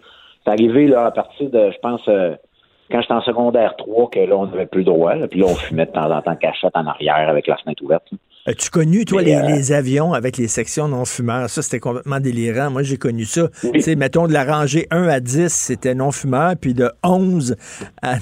comme si la, la fumée arrêtait dans le plein milieu de l'avion. C'est ça, c'est ça. Mais c'est comme dans les restaurants avant, c'était les meilleures places, c'était les fumeurs. Ben oui. Tu sais, quand on y pense, là, c'est, incroyable, mais c'était ça. Alors ça, ça a comme disparu pas mal. Euh, tu vois, j'étais allé en, en Thaïlande, moi, pendant les fêtes, puis euh, on est arrêté à Doha. Il y a encore des fumoirs là-bas, là, des aquariums avec plein de fumée, puis du monde debout qui, qui fume. Mais nous autres, ça, ça a disparu, heureusement. Hey, les aquariums, à Radio-Canada, il y en avait un, là. C'était comme en vite, là, euh, puis les gens rentraient là-dedans. C'était épouvantable. Tu les voyais pas tellement il y avait de la fumée. Si t'avais pas de cigarette, t'allais là prendre deux, trois puffs, t'étais correct. Certainement. Mais tu sais, il y a tout le jeu de main aussi, je pense. Quand je fumais, j'aimais ça, moi, comme taper ma, ma cigarette, sortir mon lighter, euh, tu sais, comme la Oui. tenir dans mes doigts. Tu sais, il y avait comme, c'était une habitude, c'était un jeu de main aussi, une posture. Il y a quelque chose, a- c'est ça, je dis, il y a quelque chose de physique un peu avec la cigarette. Puis, puis moi, quand j'ai essayé d'arrêter avec des patchs, avec des gommes, avec des, des- des petits inhalateurs, là, pas, euh, pas la vapoteuse, là, ça n'existait pas, mais ils vendaient à la pharmacie, je sais pas, ça doit se vendre encore, des inhalateurs un peu de, de- pour, pour avoir justement quelque chose dans les doigts, puis euh, tirer là-dessus avec un peu de nicotine. Là.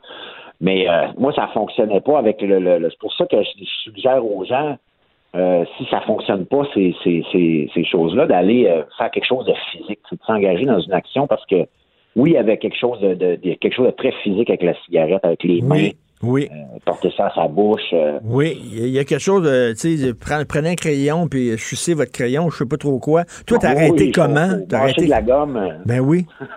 T'as arrêté comment, toi, Patrice? Ben moi, ça a été premièrement euh, une, une- l'envie de me remettre en forme. Quand j'ai eu mes, mes enfants, mes deux premières filles en 2002-2004, euh, j'étais- j'arrivais à la mi-trentaine, puis euh, je me laissais un peu aller. Ça fait que ça a été vraiment euh, un début de remise en forme plus sérieux. Ensuite, ça a été une une prise de conscience que mes filles me voyaient fumer puis euh, commençaient à 4 puis 2 ans à jouer à la cigarette, tu sais, fait que un- un- un- mon dernier paquet, quand je l'ai ouvert, j'ai regardé ma, ma, ma plus vieille à ce moment-là, Julia, qui avait, euh, qui avait 5 ans, puis je lui ai fait la promesse que c'était le dernier paquet que j'ouvrais, puis ça a été le dernier. Euh, c'est une promesse que je pouvais pas, euh, que je peux pas briser. Euh, c'est le fait à mes enfants. Et puis, Et t'es-tu ensuite, ben, ça a été la course. T'es-tu le genre, toi, à dire, là, parce que, bon, t'es comédien, euh, t'étais dans le district 31, ça se passe dans le milieu de la police, puis il y a des bandits, vas dire, ces gens-là fument. T'es-tu le genre à dire, on devrait... La Banque Q est reconnue pour faire valoir vos avoirs sans vous les prendre. Mais quand vous pensez à votre premier compte bancaire, là, tu sais, dans le temps à l'école, là, vous faisiez vos dépôts avec vos scènes dans la petite enveloppe. là. Hmm, C'était bien beau. Mais avec le temps, ce vieux compte-là vous a coûté des milliers de dollars en frais, puis vous ne faites pas une scène d'intérêt. Avec la Banque Q, vous obtenez des intérêts élevés et aucun frais sur vos services bancaires courants. Autrement dit, ça fait pas mal plus de scènes dans votre enveloppe, ça. Banque Q. Faites valoir vos avoirs. Visitez banqueq.ca pour en savoir plus. pu montrer de cigarettes à l'écran, puis pas en tout à la TV, puis pas en tout au cinéma. En même temps, ce serait pas réaliste. là. Il y a des gens qui fument dans la Ben, en société. fait, c'est ça. Moi, je pense que là, faut, faut, faut, là, on est dans la fiction, puis dans, dans, dans, dans des histoires.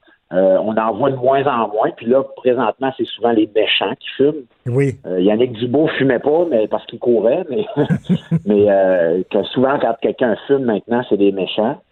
Euh, moi, je pense aussi ça- ça- que si on va dans des, des séries historiques, j'ai écouté le film des Irishman avec de, de Scorsese là, dans l'avion, Ben oui, ben oui. dans le milieu de la mafia, puis tout, ça fume tout. Ben oui. Mais c'est dans les années euh, 60, 70, euh, 80, je veux dire, ça, ça fumait. Alors, euh, Toi, accepterais-tu là- comme comédien, toi, mettons, si on te demande ton personnage, il fume, est-ce que, premièrement, est-ce que tu aurais peur de retomber, de rechuter? Est-ce que tu Ben- dirais non, ça me tente pas, moi?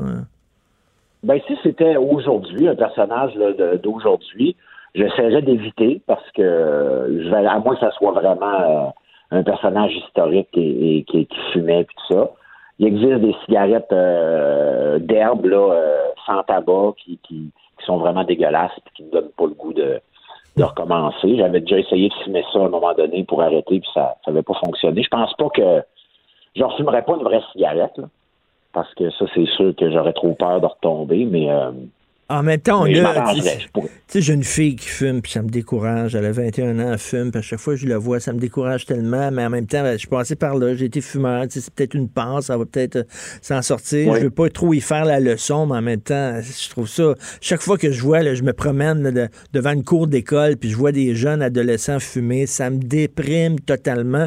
Qu'est-ce que tu veux dire, toi? C'est quoi ton message que tu veux porter comme euh, porte-parole cette semaine-là? Ben, écoute, moi, c'est, c'est, c'est- premièrement, je, je comprends pas que les jeunes, euh, ben, je le comprends puis je le comprends pas. Là, maintenant, il y a beaucoup moins de raisons de commencer à fumer. Mm. Sinon que là, c'est de plus en, c'est, de plus en plus interdit. Puis, j'imagine que, ben, à cet âge-là, on aime ça des interdits. Euh, puis là, j'imagine qu'ils se trouvent badass, puis ils fument avec, en plus des vapoteuses, que c'est une affaire que je comprends encore moins. Euh, moi, je je veux pas faire la morale non plus, puis faire mon, mon, mon, mon ayatollah, puis euh, euh, culpabiliser, mais ils ont pas, vous n'avez pas de raison à commencer. Là. Commencez pas ça, c'est vraiment pas bon. Puis ça, ça, on reste, quand on est jeune, on a l'impression qu'ils vont m'entendre, ils vont dire ben oui, c'est ça le vieux. Ben oui. quand on est jeune, euh, on, on a l'impression qu'on est immortel, puis qu'on restera pas accroché, puis que c'est pas grave. Puis moi, quand j'avais, euh, quand j'ai commencé, la maladie qui était associée au- à la cigarette, c'était le cancer du poumon. Il y avait une maladie, puis c'était ça. Fait que tu disais bon ben, tu sais, j'ai des chances ou pas d'attraper le cancer Ben du oui. poumon, puis vous mourrez de ça ou d'autres choses. Maintenant, on sait que c'est pas juste le cancer du poumon, c'est une, une multitude de cancers, de maladies Écoute, pour, pour te dire à quel point c'est une dope forte, là, euh, écoute, la, la- la meilleure amie de ma femme est morte, je pense, début quarantaine d'un cancer du poumon, OK? Était, était malade, était meg, meg, là, était dans une tente oxygène. Son père allait voir sa fille mourir d'un cancer du poumon. Il sortait pour fumer une cigarette. Puis il retournait Ah dans la chambre, aller voir sa fille mourir. Et le gars faisait pas le lien. Christy. Il fallait qu'il ait Non, non, fumé, c'est incroyable. là. Non, c'est fou, fou, fou. Alors, euh, tu sais, les jeunes, euh, euh, je veux pas être le- le empêcheur de tourner en rond, puis c'est normal de faire des expériences, puis tout ça, mais réfléchissez-y, là, parce que il n'y a plus vraiment de raison, il n'y a plus de place, il n'y a plus de plaisir. Avant, c'était facilement, euh, il y avait un plaisir social aussi à fumer dans, dans, dans un party, puis dans un restaurant, puis dans un bar. Là, ça n'existe plus, ça, là. là. Non, non, c'est fini. euh, Puis ça pue, en fini. plus. Quand tu arrêtes de fumer, tu te rends compte à quel point ça pue. Ah non, C'est. Mais Quand tu as un ami fumeur, là, là, il sort dehors, là, puis il revient, là, ça sent la cigarette. Ah non, c'est terrible, Non, terrible. non. Écoute, euh, Patrice Godin, merci beaucoup. Donc, euh, comédien et ancien fumeur, puis super sportif. Merci, Patrice. Ouais, merci, Richard. Bonne journée, tout le Merci, bonne journée. Hey, Fred, as-tu fumé, toi? Euh, oui, partiellement. Es-tu un fumeur encore ou? Ça prend un verre. Oui, c'est ça. Ça, ça, ça prend le verre. T'es le, le genre de fumeur sociable, là? J'ai Social. été, dans le temps des bars, là, effectivement, on a réalisé en mai 2008, quand c'est commencé à arrêter de fumer dans les bars, là. C'est ça? Oui. Mai 2008, me semble. C'est là que j'ai réalisé qu'on sentait bon dans les bars. J'animais dans un bar, je faisais une soirée au Club Soda. Je disais, hey, c'est le fun. Tout le monde, tu sais, on s'arrange lorsqu'on sort, oui. tu sais, on se met du Ben parfum, oui. on, on se lave la tête, quelque chose. Puis là, tu dis, Hey, tout le monde sent bon, tout, le monde, sent, quelque chose. Avant, on sentait tous le cendrier. Tu sais, à un moment donné, moi, j'ai arrêté d'acheter des paquets de cigarettes. Puis je bombais des cigarettes aux autres. Puis là, j'avais l'impression de ne pas être un fumeur parce que j'achetais pas de paquets. Fait que je me disais, je suis pas un fumeur. Mais non, mais j'étais tout le temps en train de bomber des cigarettes. C'est comme ça que tu fais des amis, par exemple, des fois. Oui. Fait que, tu sais, je disais, je fume rien que quand je bois, mais. Arrête de boire. oui, c'est ça, là, Martineau et l'actualité, c'est comme le yin et le yang. Impossible de les dissocier. Politiquement incorrect. Mon ami Denise Bombardier qui est au bout du fil. Bonjour, Denise. Je n'ai jamais fumé. Et Savez-vous pourquoi? Pourquoi? Pour une raison et que je et, et je, je je je souhaite pas aux gens. Moi, mon père, que vous savez, qui était un, un homme très très particulier, dont Oui. j'ai parlé beaucoup et qui a marqué ma vie, mais euh, j'ai réagi euh, et ça m'a donné de la force. Mon père, il fumait des cigares à 5 sous Trump. Et Ah, un jour, Dieu. euh, la première fois de ma vie, pour ma graduation à 14 ans, je m'en vais chez le coiffeur. Et le coiffeur dit, vous sentez le cigare? J'ai tellement, ça m'a tellement blessé que j'ai jamais fumé une cigarette. Et Jim, votre, euh, votre conjoint, Oh, ben non. Il n'a jamais fumé non plus. il n'a Mais jamais lui- fumé, non? Non, mais lui, il, vit, il vivait dans. Avant de me compte, il vivait dans la sainteté. Il n'a connu le- les péchés, sauf la cigarette. Il a tout connu ça quand il est arrivé dans ma vie. Vous l'avez corrompu. Euh, je l'ai pas Denise, corrompu. Je l'ai, je l'ai amené dans des délices qu'il ne, qu'il, qu'il- qu'il espérait, mais qu'il, n'avait pas connus au sens biblique. Voilà. vous euh, écrivez une chronique, euh, le nationalisme Québec, Québécois. C'est incroyable. J'en parlais tantôt avec euh, Steve Fortin. Euh, tout le monde a, le droit de, célébrer leur culture, leur distinction, leurs racines, sauf les Québécois. Nous, quand on fait ça, c'est mal vu. Oui. Et ce matin, vous savez, je lis en diagonale des commentaires. J'en ai lu. Il y en a un, il dit, de toute façon, que le nationalisme, votre nationalisme est dépassé. Euh, le Québec appartient à des, à des gens comme moi. Et puis, euh, que vous vouliez ou pas, euh, c'est, ça va être ça dans l'avenir. Autrement dit, et, il me dit qu'il vient, qu'il vient d'arriver, il vient à peine d'arriver ici. Autrement dit, les gens arrivent, arrivent au Québec. Hein, il y a des gens qui arrivent au Québec et qui décident. Je comprends qu'ils veulent, ils ont choisi en, en principe, ils ont choisi de venir. Et euh, ils, ils- ils nous donnent comme argument ce type de gens-là, parce que c'est pas tout le monde, là, c'est pas tous les immigrants qui font ça. là, Il faut faire bien, bien la Oui. différence. Et la nuance, c'est vous et moi on l'a fait. Euh, et, et ils disent bon ben moi, euh, là je fais ce que je veux. Et puis ce pays-là, je vais, je vais le, mais euh, leur, je veux dire le- leur chèque, euh, le- le- leur carte d'assurance maladie, c'est pas leurs parents et leurs grands-parents qui l'ont payé, n'est-ce pas?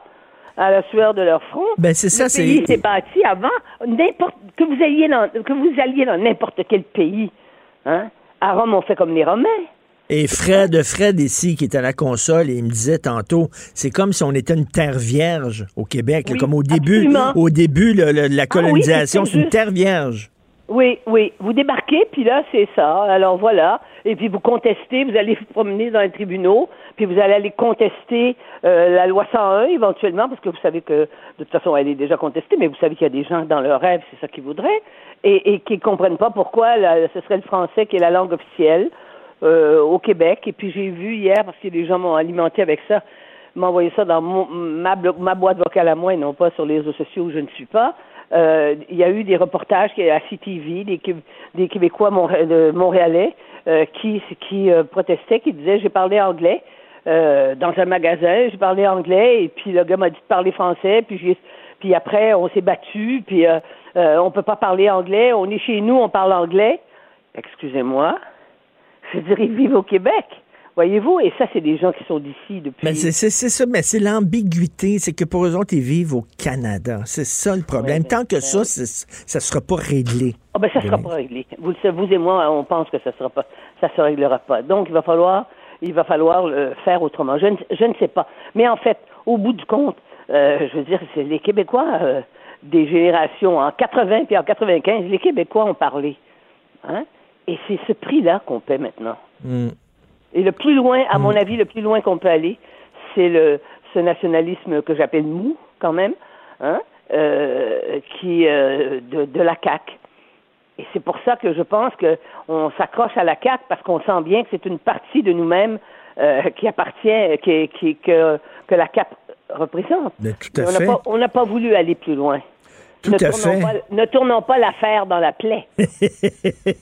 Denise, il y a quelques années, j'ai fait un reportage dans une école élémentaire et là, je voyais sur les casiers des élèves, il y avait des drapeaux, drapeaux du Mexique, drapeaux. Et là, j'ai demandé à la prof, c'est quoi ça? Ben, elle dit, c'est leur drapeau de leur pays d'origine. oui, et, là, et là, je leur ai dit, ben, ça devrait seulement être des drapeaux du Québec, sur tous les casiers. De, de toute façon, s'il y a un endroit où les drapeaux, on les sort, puis euh, en plus, c'est des drapeaux gênants. Vous savez, les, dra- les drapeaux gigantesques qu'on voit sur les garages aux États-Unis? Je veux dire, Oui. le- le- les États-Unis, c'est un pays de patriotisme. C'est clair. On l'a vu, on l'a vu le 11 septembre. Hein? Mm. Les gens qui venaient de partout disaient I am an American. Vous vous souvenez de- durant Ben quelques oui. jours à la télé, on voyait bien qu'il y avait un rassemblement. Je ne sais plus si euh, avec Trump, euh, je pense qu'il y a quelque chose qui a éclaté de ça, de cette espèce de, de solidarité, parce que euh, est tellement clivant euh, Trump que ça, a changé la donne. Mais ça reviendra sans doute. Mais c'est sûr qu'ici, on se rend compte, toute expression hein, d'affirmation national est perçu par nombre de gens, nombre de gens de Québécois, je parle pas des Albertains, je parle pas des Manitobains, là, euh, nombre de gens comme étant une position régressive, hein, comme dit la, la position du passé, imaginez-vous donc. Donc, tout- toute perspective historique qu'on peut utiliser pour expliquer qui on est, c'est que nous sommes, nous, nous sommes, nous, nous retournons dans le passé. On peut pas, on peut pas transmettre ça à nos enfants.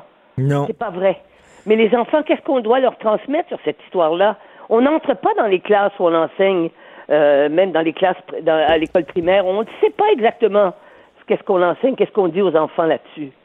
J'ai tendance à croire que c'est pas mal relatif, n'est-ce pas? Que tout le monde est que tout le monde est pareil au Québec. Ben oui.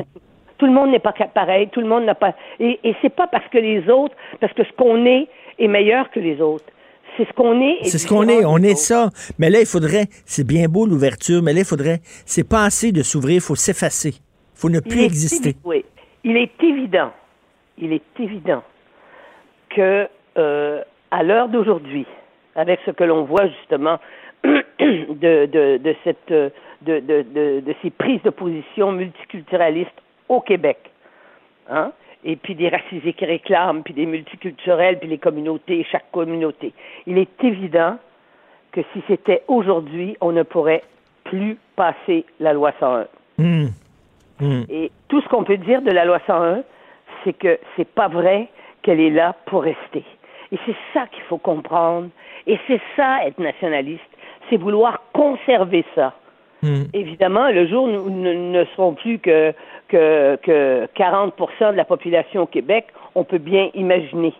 Mais on ne sera pas là Mais- pour mais- le voir. En tout cas, pas moi, et vous non plus. mais entre-temps, il faut assurer et faire perdurer Mais vous savez, vous savez, je veux pas blâmer personne, mais le- le- le- en 95, le, fameux discours de Jacques Parizeau blâmant, Ah non, c'est- non, blâmant le vote ethnique, ça fait énormément mal au Québec, ça, pour le mouvement nationaliste. Je ne crois pas que ça a été définitif. ça. Non? Non, personnellement, je ne crois pas. C'était une, c'était une, c'était une erreur.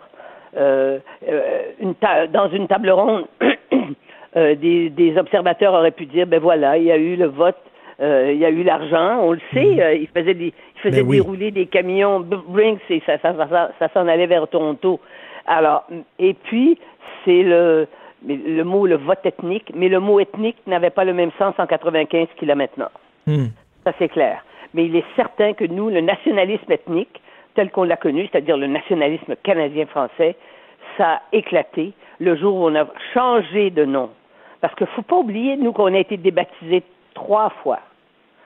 On s'est appelé, nous étions les Canadiens, ils étaient les Anglais. Ça, faut rappeler ça aux jeunes générations. Après, nous sommes devenus une traduction. Nous étions les French Canadians, les Canadiens français, et il y avait les Canadiens anglais. Et quand on a choisi d'être québécois, on a choisi une ouverture. Mais je ne suis pas sûre que l'expression québécois, dans la mesure où une partie des gens qui vivent au Québec ne se disent pas d'abord québécois, je ne suis pas sûre qu'on n'a pas été dépossédé de quelque chose. Et c'est pour ça que quand on fait des articles comme celui que j'ai fait ce matin, Mhm. on est obligé de faire référence aux Québécois, euh, aux, aux- aux de souche, qui, qui, pour un certain nombre de nos compatriotes, je dirais un nombre relativement important de nos compatriotes au Québec, quand tu dis de souche, tu es raciste. Mais, mais, mais ça existe pourtant. tête, C'est ça- dans leur tête, n'est-ce pas? Ben oui, ben oui. C'est pour ça que je l'écris. C'est pour ça que je l'écris. Et là, il y a quelqu'un qui vient justement de m'envoyer un courriel me disant que sur Wikipédia, on dit que à mon nom, il y a que c'est des gens qui vont ajouter ça, j'imagine, que je suis une raciste Ah. et que j'incite à la haine. C'est ridicule. Alors, si moi je suis rendu là, je veux dire, où sont les autres? C'est ridicule, ridicule. On dit la même chose de moi aussi. Je suis un Oui, raciste, un fasciste, un nazi. Un moment, est- oui. on- il faut pas Mais se est- laisser euh, intimider par ça. Mais vous savez, c'est fatigant, Oui, c'est épuisant oui. et c'est c'est contre-productif de constamment être sur la défensive. Et on n'aime pas, on n'aime pas parce que c'est le- pas, ça nous met sur la défensive. c'est la pire chose qu'on peut dire d'une personne qu'elle est raciste. C'est pas drôle de porter ça, là, cette étiquette-là. Non. Absolument pas drôle, surtout quand c'est pas euh, quand c'est pas mérité. Ben, continuez, euh, Denise. Oh, ben, Je on va continuer. Je suis pas la seule. Je parle à quelqu'un qui comprend. Ben oui. Euh, mais, les- mais, mais il y a une proportion très importante de gens qui nous comprennent. Et Oui. il faut pas céder, céder à une provocation qui Hmm. serait de venir justifier d'une façon ou d'une autre des, des éléments qui appartiennent à, à ce qui est la, la frange, et j'allais dire la fange d'une certaine expression identitaire, qui est une expression, elle, qui repose sur du racisme. Merci Et on n'est pas là-dedans, nous. Tout à fait. Mais il faut, nous autres, on fait toujours la distinction, mais eux, nos ennemis, nos adversaires, la, la font pas malheureusement.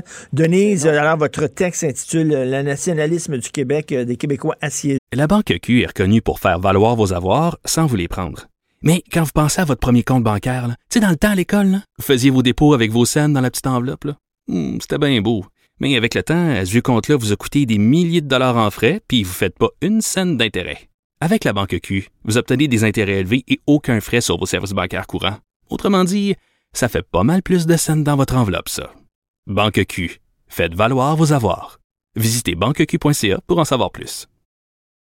Merci beaucoup, Denise. Merci, Bonne au revoir. Martino, le seul qui peut tourner à droite sur la rouge à Montréal. Politiquement incorrect. Mais c'est politiquement correct de l'écouter.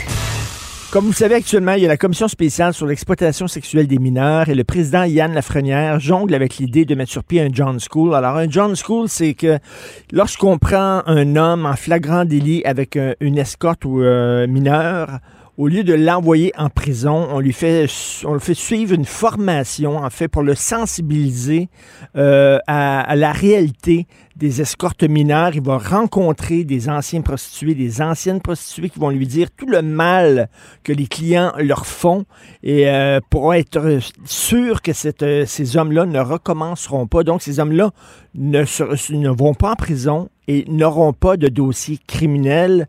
Euh, C'est appliqué dans une centaine de villes aux États-Unis. Ça a l'air que ça marche aussi. C'est appliqué ici au Canada, en Colombie-Britannique, en Alberta, Manitoba- au Manitoba. Nous allons en parler avec euh, le sénateur conservateur Pierre-Hugues Boisvenu. Bonjour, M. Boisvenu. Monsieur Marcelo, bonne journée. Bonne journée à tous les gens qui nous écoutent ce matin.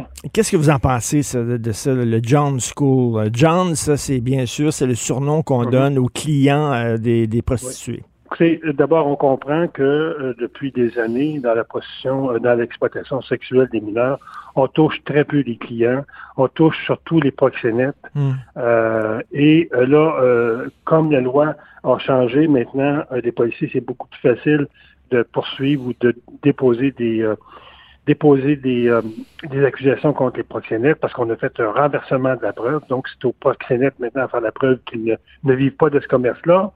Ce qu'on euh, ce qu'on sait maintenant, c'est qu'on va s'attaquer à la clientèle. Tant qu'il y aura des clients, vous savez, il y aura de la prostitution juvénile.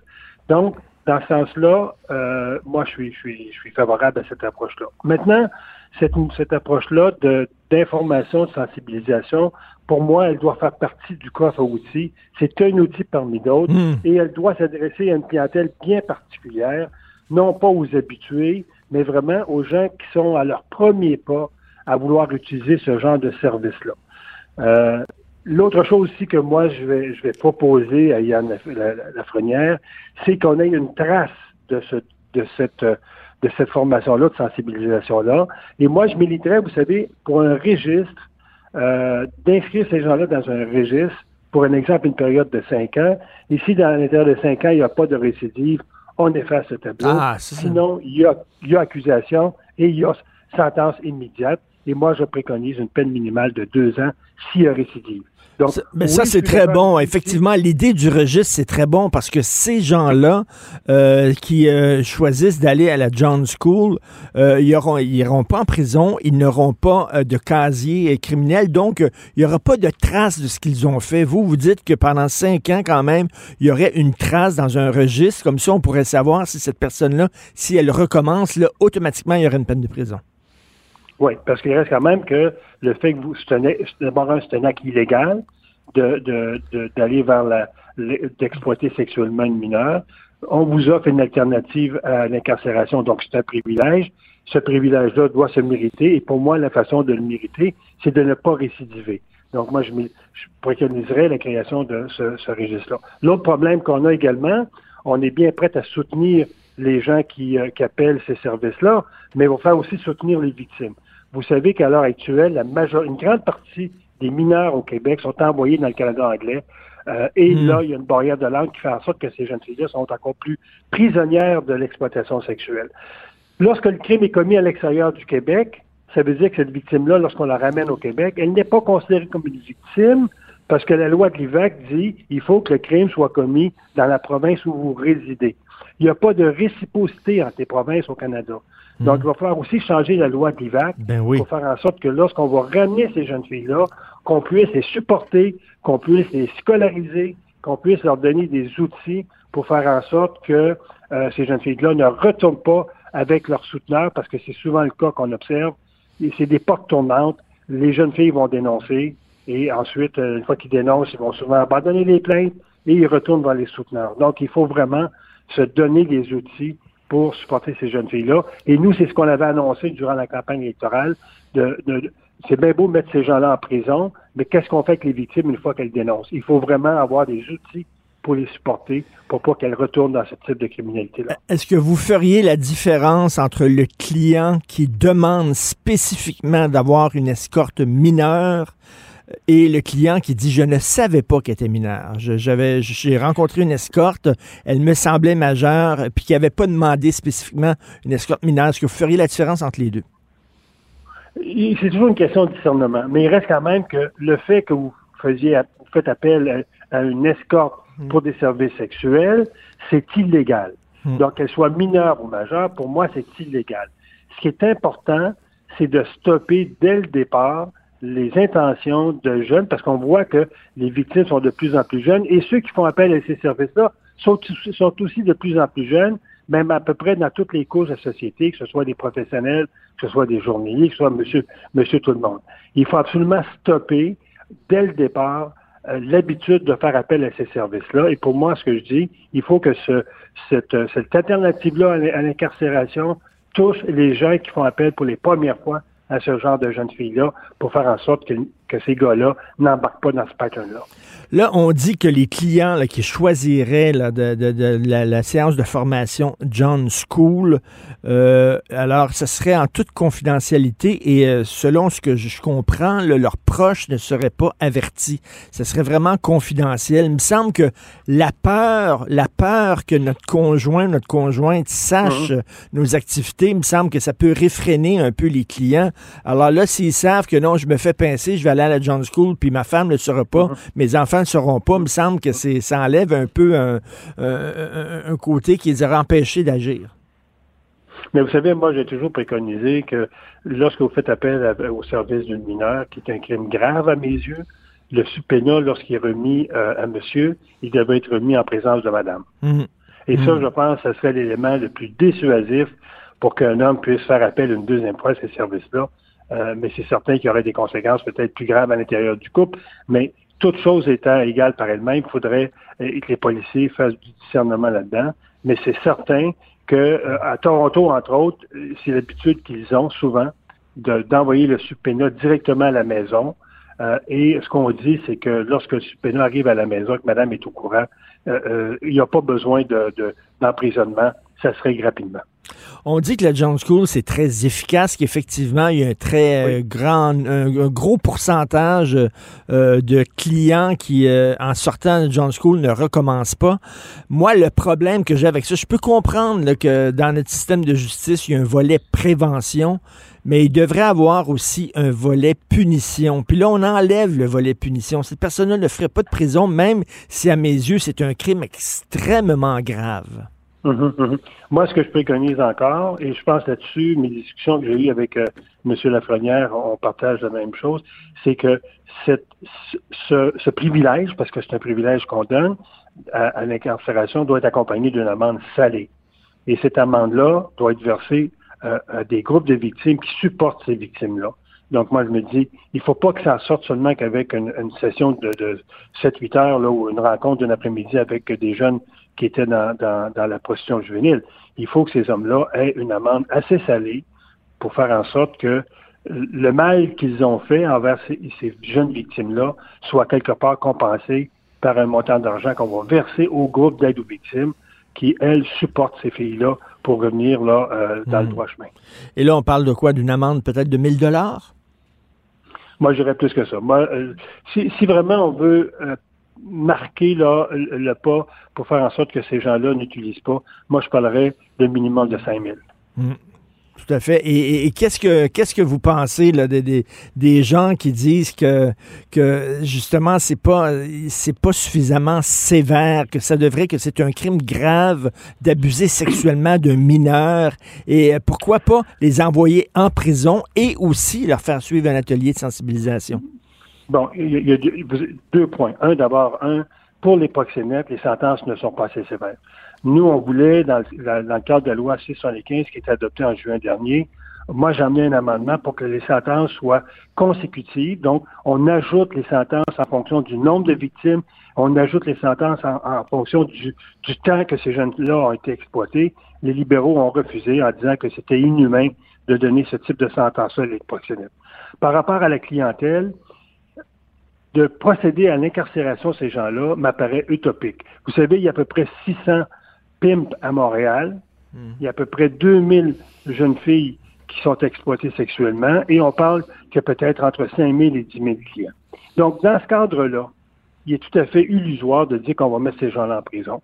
Il faut vraiment procéder, dans un premier temps, à la sensibilisation, à l'impact que ce crime-là a sur les jeunes filles pour faire en sorte que ces gars-là ne, ne touchent pas à, à- à cette exploitation. Mais, mais ils s'en sortent Par à bon compte quand même. Ils s'en sortent à bon compte. Un après-midi de rencontre avec d'anciennes prostituées, puis c'est fini, d'attitude d'attente, ils retournent à la maison.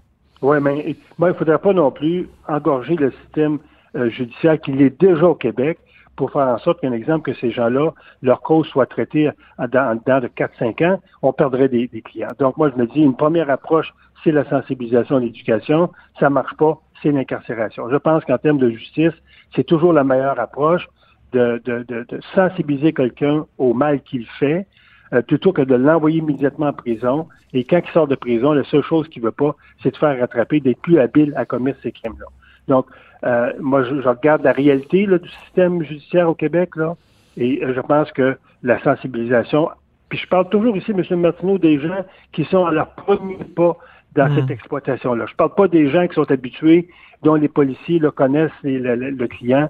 Ceux- Ceux-là, ces gens-là doivent aller en prison. Mais, ceux qui sont à leur premier pas, je pense que la, la sensibilisation est le meilleur outil. Ben, c'est ça, la sensibilisation. là, on leur fait rencontrer d'anciennes prostituées qui leur disent à quel point c'est, leur vie Oui. est, c'est un calvaire. Puis tout ça, on est en 2020, M. Boisvenu. Jamais je croirais que y a- les clients ne savent pas ça, ne connaissent pas ça. Je veux dire, Fugueuse a été un succès énorme. On, on sait comment ça Mm-hmm. se passe là, avec les pimps, les filles qui sont forcées, qui sont souvent battues, droguées. J'ai la difficulté à croire que les clients vont apprendre quelque chose de cet atel- atelier-là. Ils le savent.